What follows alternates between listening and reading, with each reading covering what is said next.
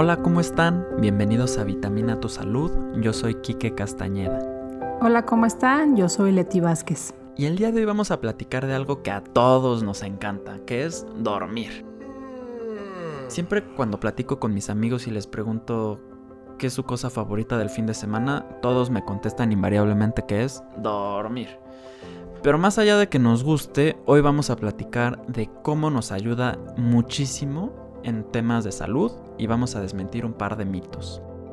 Y bueno, antes de comenzar, mucho de lo que vamos a platicar está fundamentado en el trabajo del doctor Matthew Walker y de otro par de estudios que también nos parecen bastante interesantes, por si en algún momento quieren ir a revisar un poquito más de información. Algo que al menos yo no me había puesto a pensar es que todos los animales duermen, todos. Entonces nos empezamos a cuestionar por qué y empezamos a ver los múltiples beneficios que tiene nuestra salud. Nos recupera física, mental y hasta emocionalmente. Solo pónganse a pensar en cómo uno se siente al día siguiente cuando no duerme bien o cuando se desvela. Nos duele la cabeza, no estamos alertas, estamos estresados, de mal humor, etc. Leti, ¿qué nos quieres platicar sobre este tema?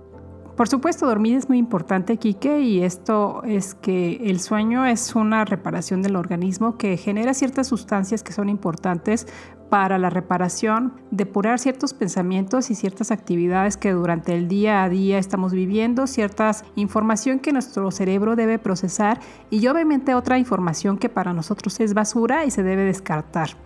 Hay ciertas sustancias que se generan durante el sueño que son muy importantes para el sistema inmunológico. Aquellas personas que duermen muy poco o duermen menos de la cantidad necesaria son personas que tienen un sistema inmune deficiente y por lo tanto les hace ser mucho más susceptible a enfermedades. Por otro lado, dentro del sueño también hay un, un, crecimiento normal de la flora que se encuentra en nuestros intestinos y que esta flora bacteriana normal en nuestros intestinos es buena para nuestra salud y nuestro sistema inmune.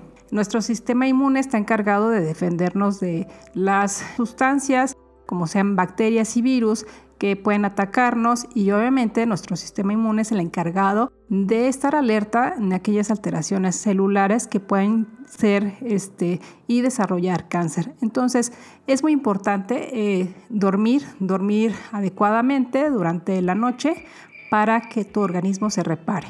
Y recordemos que uno de, de la forma de que hacían los nazis para torturar a las personas era la deprivación del sueño. Y esta deprivación del sueño puede ser tan importante y tan severa que las personas que son deprivadas del sueño normal llegan a tener problemas de salud verdaderamente catastróficos. Muchas gracias por, por el comentario, Leti. ¿Qué les puede sugerir a las personas para mejorar su sueño? Ah, ok. Este, es importante que, que tomen en cuenta que antes de dormir hay ciertas estrategias que se recomiendan para tener un sueño adecuado. El uso de pantallas, de tabletas, de computadoras, de televisión y de celulares genera una luz blanca que es una luz verdaderamente intensa, es tan intensa como la luz del sol. Entonces le manda una señal a tu cerebro diciéndole que aún es de día. Y esto hace que a la larga tú tengas dificultades para dormir y que te cueste trabajo cada vez más, dependiendo del uso de las pantallas, conciliar el sueño. Por eso es importante no utilizar ninguno de estos aparatos o dispositivos antes de dormir y se recomienda dos horas no utilizar nada de esto. Otra de las, eh, de las situaciones que también se recomienda es no consumir café. Eh, generalmente estamos habituados a tomar café, la gran mayor parte de las personas, eh, como para despertar y activarnos durante el día. Se recomienda tomar una taza de café por la mañana, pero ya después del mediodía no es recomendable tomar café porque eh, la cafeína dura un tiempo prolongado en, en nuestro organismo y aquellas personas que, por ejemplo, llegan a decir que se toman un expreso doble en una cena o en una comida y duermen profundamente, en realidad no lo hacen, no tienen un sueño reparador y es que no llegan al sueño que debe de reparar su cerebro y que debe reparar su organismo. Entonces, lo recomendable es no tomar café. Por otro lado, también el consumo del alcohol no es adecuado porque el alcohol en una comida o en una cena lo que va a hacer no es que te induzca el sueño o un sueño reparador. Lo que hace es que disminuye tu capacidad del estado de alerta y de concentración. Entonces tampoco es recomendable consumir alcohol em, antes de dormir. Oye Leti, por ejemplo, mucha gente toma pastillas para dormir. ¿Tú qué opinas de eso? Mira, el, es complicado este tipo de, situaciones porque no propiamente em, las personas que toman algún medicamento para dormir lo requieren, sino que habrá que ver qué otras, em, qué otras costumbres tienen antes de dormir. Si hacen o no hacen ejercicio, si usan mucho las pantallas, si este, eh, acostumbran beber alcohol o café. Entonces hay muchas características que tenían que tomar en cuenta. Las pastillas igualmente pueden ayudar a inducir un sueño, pero no va a ser un sueño reparador. Lo que entiendo es, primero hay que ver el estilo de vida de la persona para ver si se le recomienda. No, pero, pero el tema es que muchas veces este tipo de pastillas no requieren de una receta médica, ¿no? La mayoría de estas pastillas que son para este, inducir el sueño son medicamentos que son controlados y sí requieren receta médica. Ah, perfecto. Algo que a mí me llama mucho la atención es, por ejemplo, últimamente en internet encuentras mucha información o muchos videos de gente exitosa diciéndote que para llegar al éxito hay que despertarse temprano, dormir tarde, hasta que llegas al éxito, ¿no? Por así llamarlo. Y en el libro mencionan algo que a mí me llama mucho la atención, que tiene mucho que ver con algo que se conoce como el ritmo circadiano. El ritmo circadiano no es más que el ciclo natural de cambios físicos y mentales y de comportamiento que experimenta el cuerpo en un ciclo de 24 horas, es decir, en un día. Y cada persona tiene un ritmo circadiano diferente. Y esto tiene sentido porque cuando nosotros éramos nómadas, cazadores y recolectores, alguien de la tribu necesitaba estar despierto para cuidar al resto. Entonces se podía dividir en tres partes. La, gente que se dormía temprano y se despertaba temprano, la gente que estaba como promedio, llamémoslo así, y la gente que era nocturna. Y esto nos ayudaba a estar protegido o lo más protegido posible contra depredadores. Entonces, esto en, nuestro estilo de vida actual la verdad es que favorece mucho a los que se duermen temprano y despiertan temprano, en el sentido de que, pues muchos de los horarios escolares, laborales, necesitas despertarse temprano. Y poco a poco ha ido cambiando, pero mucha gente todavía no logra aceptar el hecho de que hay gente que rinde mejor en la noche y piensa que son flojos, que no rinden igual, ¿no? y se favorece mucho este tipo de personas. ¿Tú, tú qué opinas al respecto, Leti? Mm, lo recomendable es que se duerma 8 horas eh, por la noche, eso es lo ideal para que tu organismo se alcance a reparar y tengas un sueño pues que te ayude a, procesar la información del día.